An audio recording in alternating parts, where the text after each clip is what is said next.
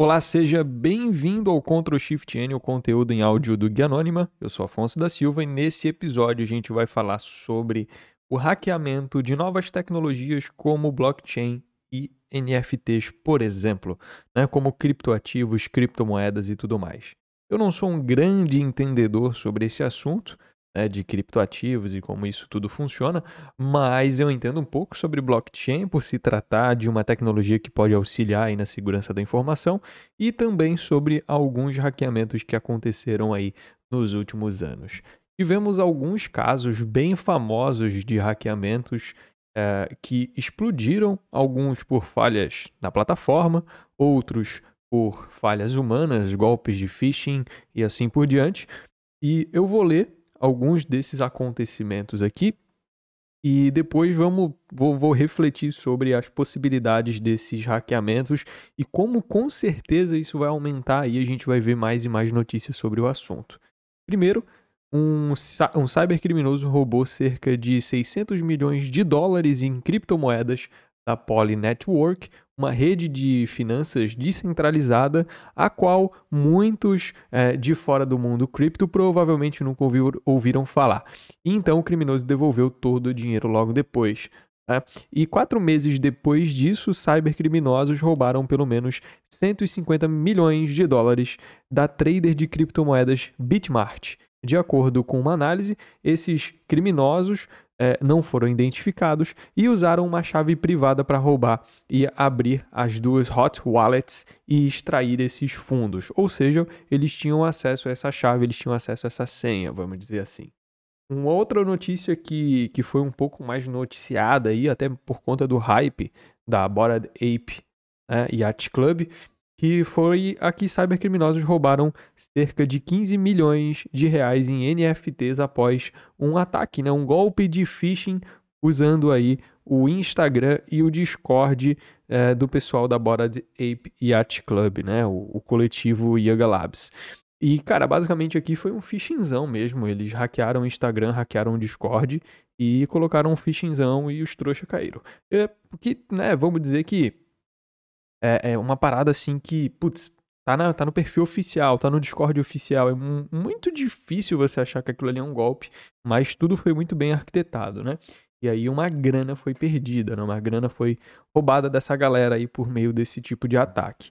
Uma outra notícia, e a última para a gente já partir para os comentários, é que mais de 615 milhões de dólares, esse foi um valor que foi roubado dos sistemas da blockchain Ronin, é aquela que é uma das esse que é um dos maiores ataques ativos digitais registrados, né? E a Ronin é uma peça muito importante do jogo do crypto game X Infinity, né? que usa NFTs para rodar, obviamente.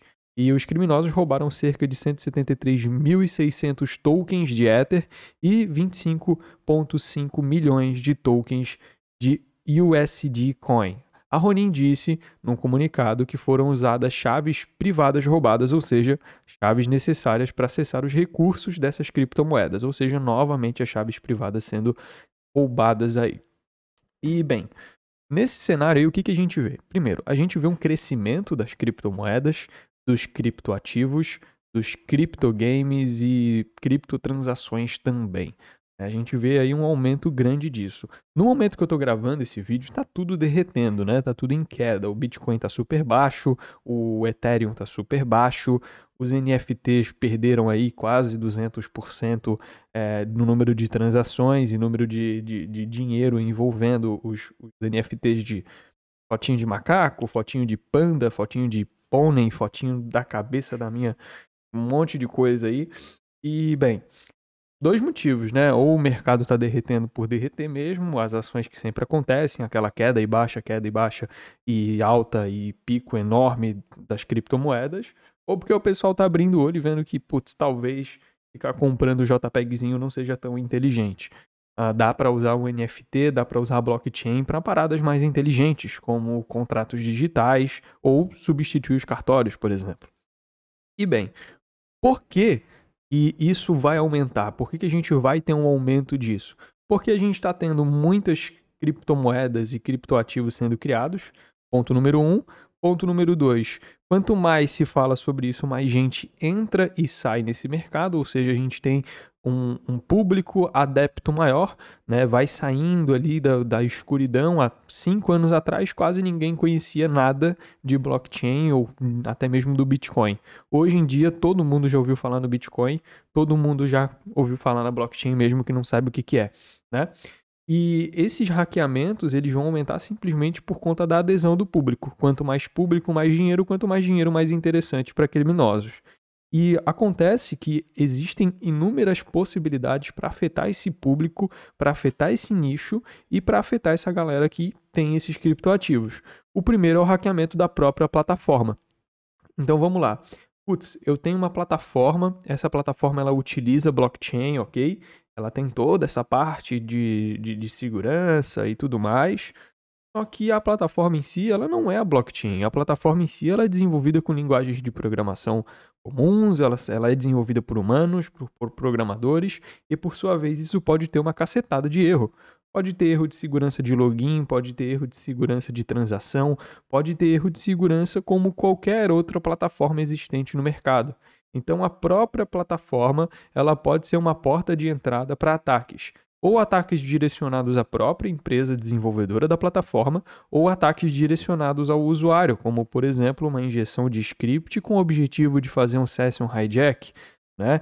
Injeta um script na plataforma, um XSS armazenado, alguma coisa do gênero, que consiga fazer, por exemplo, o transporte de informações de sessão, né? um sequestro de sessão, até mesmo né, a, o envio de golpes para usuários com o objetivo de fazer o roubo dessas informações, que é algo que está crescendo bastante, né? Então você promete uma ferramenta, você promete um bot, por exemplo, de criptotransação, né? um bot trader, e na realidade você está instalando um vírus no seu computador que tem como objetivo roubar suas chaves das suas carteiras ou roubar é, sessões das suas plataformas e assim por diante. Um outro ponto é que os jogos eles também podem ser hackeados. Como a gente vê hack em, em jogo convencional, a gente também pode ver espécies de hack para jogos NFT, inclusive o CryptoCars aí chegou uma época em banir alguns milhares de, né, algumas milhares de, de dezenas de usuários por conta de hacks dentro do CryptoGame. Um outro ponto que pode ser afetado são as próprias carteiras, porque as carteiras, para você fazer o acesso a elas, você precisa de uma senha. E aí depende muito do usuário de como ele armazena essa senha, de como ele faz a segurança disso tudo, se ele não grava isso tudo, por exemplo, numa planilha de Excel ou num ponto TXT. Então, essas senhas, essas carteiras, por mais que elas utilizem da, da, da blockchain, por mais que a blockchain seja segura, como é vendida, o que algumas blockchains definitivamente podem não ser, essas senhas armazenadas pelo usuário podem ser um ponto fraco extremamente visível, porque é simples, é a mesma coisa que uma senha de Facebook, é a mesma coisa que uma senha de, é, de Instagram. Putz, Afonso, mas a senha lá é gigantesca, tem 126 caracteres. Ok, mas não adianta nada a senha ter 126 caracteres e você armazenar ela num ponto TXT e ter um computador cheio de vírus. É a mesma coisa que nada. Não serve para porcaria nenhuma essa senha de 126 caracteres, sendo que você não tem um cuidado disso. Ah, Afonso, mas normalmente quem é adepto a esse tipo de, de criptoativo é mais inteligente na área de tecnologia. Olha, eu discordo totalmente, né? Eu já vi muita gente que não tem um pingo de conhecimento da área de tecnologia e se envolve com criptomoeda e criptoativos, né? Então, a gente vê aí por várias pessoas no mercado financeiro que se envolvem com isso e não sabem ligar uma impressora. Outro ponto também é toda a parte que envolve esses criptoativos. Eu sei que existem plugins, eu sei que existem aplicações que fazem as transações dessas moedas para a carteira é, e a plataforma, né, que fazem a comunicação entre, entre essas duas paradas. Então, uh, CryptoMask, eu acho que é o nome de uma delas. Esses plugins, eles também são alvos, eles também podem ser hackeados, eles são alvos desse tipo de ataque. Assim também, como eu já disse antes, a parte de robôs de automa autom automatização de trading, é, ferramentas que te auxiliam a identificar possibilidades no mercado e tudo mais. Tudo que é utilizado, que é englobado para fazer é, essa, essa criptotransação ou essa análise do mercado, pode ser hackeado com o objetivo de roubar suas informações. É. E o que também está bem em voga é toda a parte dos golpes tradicionais, os golpes que já existem há muitos anos, sendo digitalizados para o mundo cripto como por exemplo os golpes de phishing que vem crescendo a todo instante e já vem se popularizando nesse mercado de criptoativos.